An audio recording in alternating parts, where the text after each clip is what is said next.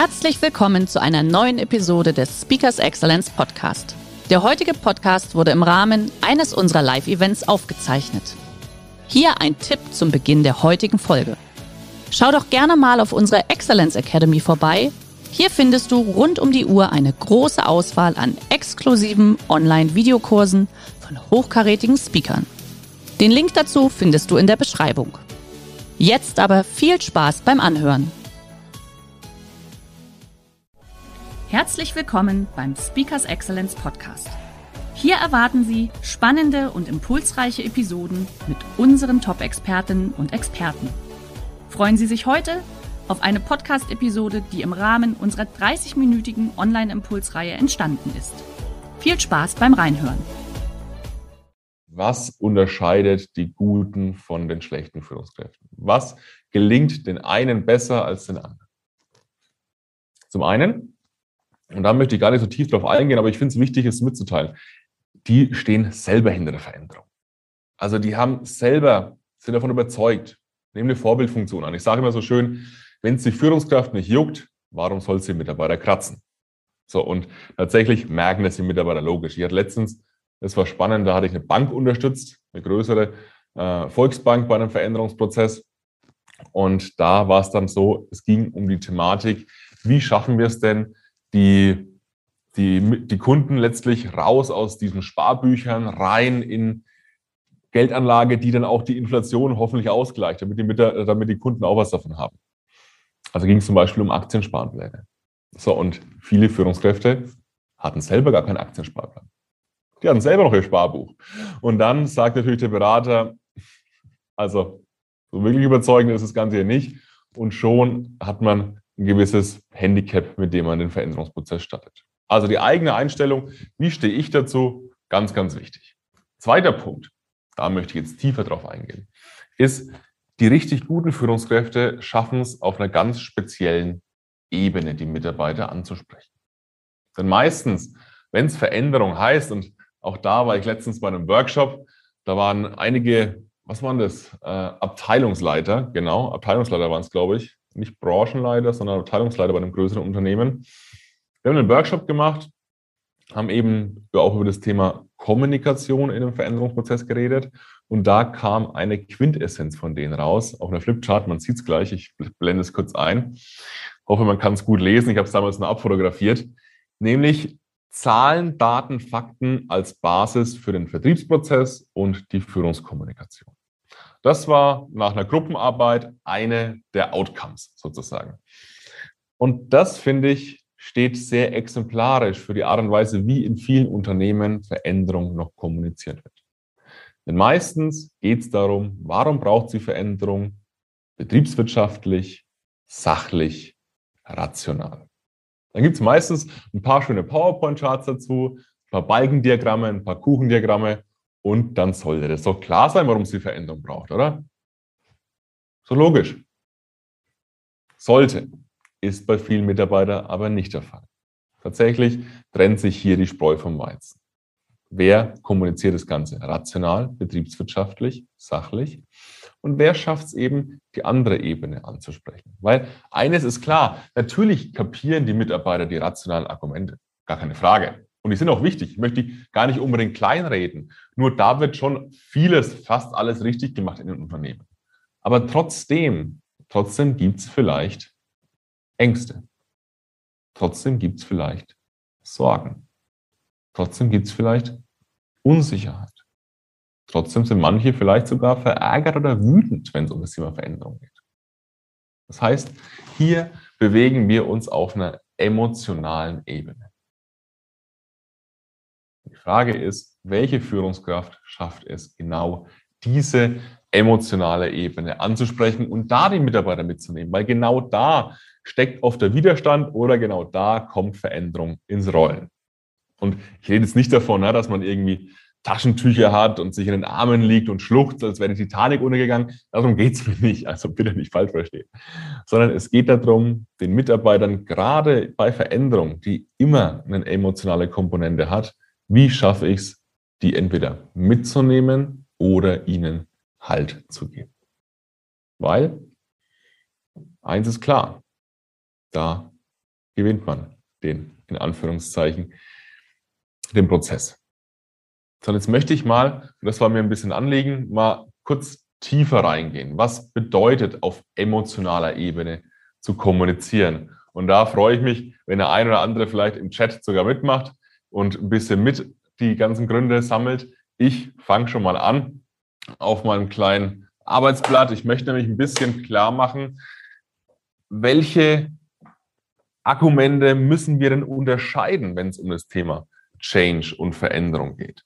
Denn wenn es heißt Change, dann bedeutet das ja vor allem erstmal gar nicht unbedingt so viel Kompliziertes. Denn Veränderung, wenn man es runterbricht auf die Basics, bedeutet, wir wollen weg von irgendwas, Zustand A, und wir wollen hin zu irgendwas, Zustand B.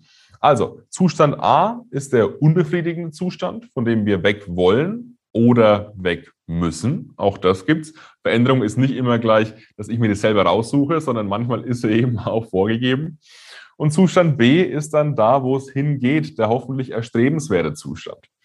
So, und jetzt gibt es eben, und dann mache ich mal hier ein Vier-Quadranten-Modell, gibt es eben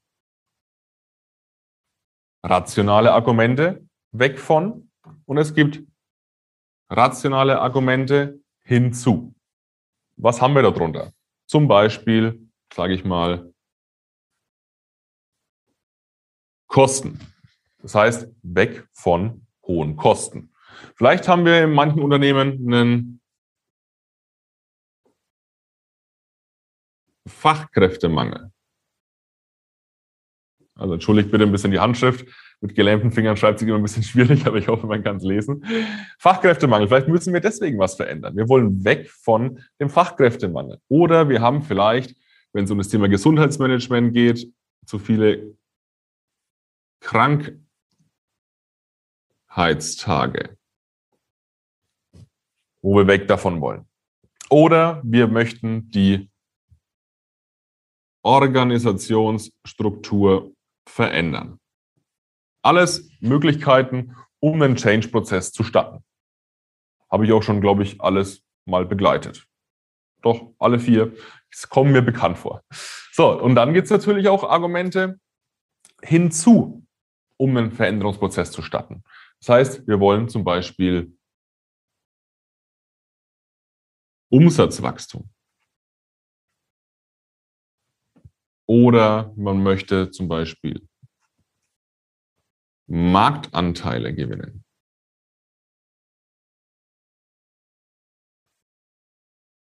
Oder man möchte zum Beispiel die Produktivität steigern,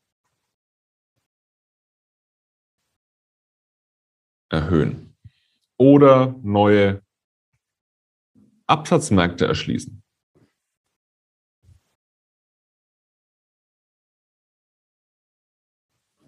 Oder vielleicht braucht es auch eine neue IT-Landschaft.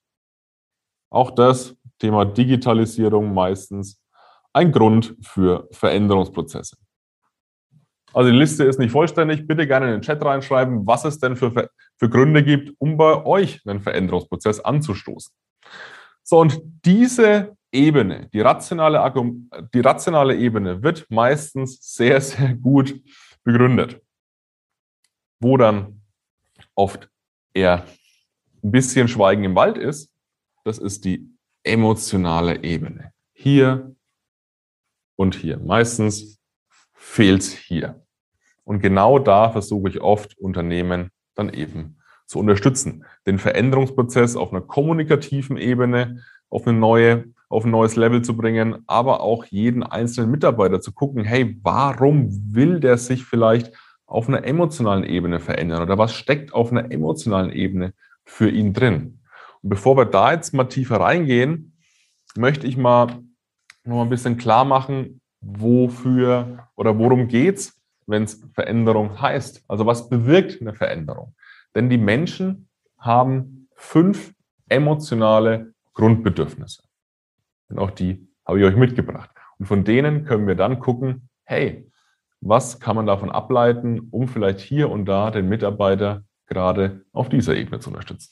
So, wenn es heißt Change, dann werden emotionale Grundbedürfnisse wie zum Beispiel Bindung und Zugehörigkeit erstmal negativ beeinflusst. Nehmen wir das Beispiel, das wir vorhin hatten, eine neue Organisationsstruktur, das heißt, vielleicht werden Teams zusammengelegt oder Abteilungen zusammengelegt. Das heißt, das alte Team, in dem ich mich wohlfühle, in dem ich ja jeden kenne, das gibt es vielleicht in der Form gar nicht mehr. Das heißt, Bindung und Zugehörigkeit, ein emotionales Grundbedürfnis, was vielleicht wegrasiert wird. Dann, zweites, Orientierung und Kontrolle. Gut, ich glaube, da müssen wir nicht tiefer darauf eingehen. Veränderung bedeutet immer auch ein Stück weit Unsicherheit, egal ob es jetzt IT ist, egal ob es eine Strukturveränderung ist, egal ob es vielleicht eine Akquisition ist, egal welche Veränderung, meistens heißt immer ein bisschen Unsicherheit. Drittes emotionales Grundbedürfnis, was von Veränderung eben negativ beeinflusst wird, ist die Selbstwerterhöhung. Das ist vielleicht nicht ganz so verständlich, was steckt hinter Selbstwerterhöhung. Selbstwerterhöhung bedeutet, ich habe das Gefühl, ich leiste hier einen Beitrag. Also meine Zeit, die ich im Unternehmen verbringe, die ist gut genutzt. Das erhöht meinen Selbstwert. Ich leiste was. Ich kann was. So, aber jetzt, wenn es zum Beispiel eine neue IT-Landschaft gibt, kenne ich mich vielleicht gar nicht erstmal aus. Vielleicht sinkt meine Produktivität, vielleicht mache ich Fehler, vielleicht ärgert es mich, vielleicht gehe ich da nicht mehr so gerne auf die Arbeit und das Thema Selbstwert geht eher nach unten. Viertes, Lustgewinn und Lustvermeidung. Das vierte emotionale Grundbedürfnis. Ich meine, korrigiert mich, wenn ich falsch liege, aber meistens, und auch das zeigt ja die Verteilung, 20 und dann 40 und 40. Das heißt, die wenigsten Leute haben wirklich Lust, wenn es Veränderung heißt. Also auch hier haben wir erstmal eine Belastung. Und das fünfte, Stimmigkeit. Das sind die fünf emotionalen Grundbedürfnisse von uns Menschen. So, und Veränderung hat das Potenzial, eins bis fünf durch negativ zu beeinflussen. Vielleicht sogar diese Säule, was es ja für mich ist, es sind ja emotionale Säulen für mich, die ich brauche, es sind Grundbedürfnisse. Vielleicht hier die eine oder andere Säule oder vielleicht auch alle fünf Säulen wegzugrätschen. Und dann passiert das, was oft passiert, nämlich Widerstand. Widerstand gegenüber der Veränderung. So, und wie schaffen wir es jetzt eben trotzdem mit den Leuten, diese emotionalen Grundbedürfnisse nach und nach wieder zu stützen, ihnen Sicherheit zu geben. Da ist es wichtig, wie argumentiere ich wieder? Wie kommuniziere ich diesen Veränderungsprozess? Und auf der emotionalen Ebene gerne in den Chat reinschreiben, was für euch vielleicht funktioniert hat, wo vielleicht von euch Best Practices sind, wie man Mitarbeiter emotional mitgenommen hat. Da gehe ich jetzt schon ein bisschen rein, gehe ein bisschen in Vorschussleistung und schreibe mal ein paar Sachen auf, was ich oft merke, was Mitarbeiter wirklich emotional für eine Veränderung öffnen kann. Nämlich zum Beispiel weg von Fehlern. Wenn, also die Angst vor Fehlern ist eines der größten Ängste bei Mitarbeitern meiner Erfahrung nach. Und wenn wir jetzt zum Beispiel es schaffen, diese neue IT-Landschaft nicht mit einer Produktivitätssteigerung zu begründen, sondern den Mitarbeitern zu zeigen, dass dadurch die Fehleranfälligkeit sinkt, ist es für viele ein Grund, sich dem Thema ein bisschen mehr zu öffnen. Anderes zum Beispiel bei einer Organisationsstruktur. Wenn ich sage, weg von Unsicherheit oder Unklarheit. Das heißt, wir wissen vielleicht in der aktuellen Organisationsstruktur gar nicht, wer ist für was genau verantwortlich. Vielleicht gibt es Doppelungen, vielleicht ist jemand für was gar nicht verantwortlich. Das könnten wir zum Beispiel als Argument verwenden, um eine Organisationsstruktur, eine, eine Neuorganisation zu begründen. Oder, man mag es kaum glauben, vielen Mitarbeitern liegt das die Kundenzufriedenheit am Herzen. Das heißt, Kundenunzufriedenheit könnten wir vermeiden, wenn wir zum Beispiel einen Veränderungsprozess anstoßen. Aber auch auf der Hinzu-Ebene gibt es die eine oder andere, das ein oder andere Argument, wo wir Mitarbeiter mitnehmen können. Zum Beispiel, wenn sie durch die Veränderung oder die Veränderung mitbestimmen können. Wir hatten vorhin das emotionale Grundbedürfnis Bindung, Zugehörigkeit. Wenn ich was mitbestimmen kann, fühle ich mich dem Projekt eventuell zugehörig. Weiteres Argument. Arbeitsplatzsicherheit. Gerade das dann oft auch ein schlagendes Argument, weil Orientierung und Kontrolle ist eines der emotionalen Grundbedürfnisse. Oder wenn man zum Beispiel, manche sind tatsächlich wettbewerbsorientiert, auch das ist viel ein emotionales Bedürfnis, gemeinsam den Mitbewerber schlagen. Das funktioniert tatsächlich nicht bei jedem, aber für manche ist das eine Motivation, um eine Veränderung anzugehen. Das heißt, einerseits wird der Teamgedanke gefördert hier, andererseits der Wettbewerbsgedanke. Oder zum Beispiel eine Vorreiterrolle annehmen. Hier sind wir beim Thema Selbstwert. Oder zum Beispiel die persönliche Weiterentwicklung. Auch das kann viele Mitarbeiter dazu öffnen, eine Veränderung eventuell anzugehen. Ich kann persönlich hier was gewinnen. So, jetzt haben wir schon einige emotionale Gründe aufgeschrieben. Die Frage ist, wie oft habt ihr es erlebt, dass diese Ebene bespielt wurde in einem Kommunikationsprozess, wenn Veränderung ange angegangen wird? Oder wie oft wird eben diese obere Ebene angegangen? Meine Erfahrung ist, dass gerade unten, ich rolle mal wieder ins Bild, dass gerade unten ganz, ganz viel Potenzial noch steckt. Und auch bei mir war es ja so. Ich hatte ja auch eine Veränderung. Ich bin weg von der Pflegebedürftigkeit hin zu einem selbstbestimmten Leben. Und auch da waren es letztlich die Emotionen, die mich durch diese Veränderung durchbegleitet haben. Ich habe das nicht gemacht, weil ich mir die Pflege nicht leisten konnte, weil ich mir gesagt habe, okay, das kostet mich irgendwie fünf Stunden Pflege am Tag, Euro am Tag, 3000 Euro im Monat, das kann ich mir nicht leisten. Ich glaube, ich soll was ändern. Sondern bei mir war es ja dann letztlich das Thema zum Beispiel Scham. Also von jemand anderen angezogen zu werden. Das hat mich motiviert. Oder das Thema wieder selbstständig Autofahren. Also Freiheit, Selbstbestimmtheit. Oder dass nicht irgendwelche unbekannten Leute in meine Wohnung kommen, um mich dann zu pflegen. Auch hier das Thema Privatsphäre. All das und noch viele mehr. Das waren alles emotionale Gründe, die letztlich bei mir die Veränderung ins Rollen gebracht haben und die mir dann geholfen haben, auch wenn es Rückschläge gegeben hat, und das gibt es immer wieder bei Veränderungsprozessen, die mir dann den Halt gegeben haben, weiterzumachen. Es war nicht die rationale Ebene, es war die emotionale Ebene. Und hier die Frage an euch, wo ist hier noch Luft nach oben? Wo kann man hier noch in der eigenen Firma, beim eigenen Veränderungsprozess nachbessern? Ich glaube, dann, dann kann Veränderung und Wandel mehr ins Rollen gebracht werden und vor allem der Widerstand, und genau darum geht es mir, kann kleiner werden. Ganz, ganz viel Erfolg dabei von meiner Seite. der heutige Vortrag hat dir gefallen? Dann schau dich doch gerne auf unserem Kanal um oder sei live bei einem Forum dabei. Weitere Informationen findest du in der Beschreibung. Bis zum nächsten Mal.